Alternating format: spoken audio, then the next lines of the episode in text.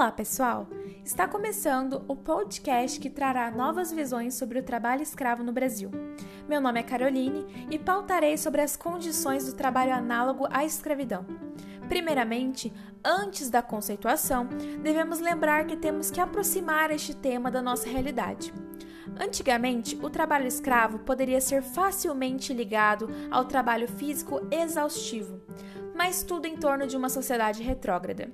Sendo assim, associada a meados de 1888 com o devido fim, entre aspas, da escravidão.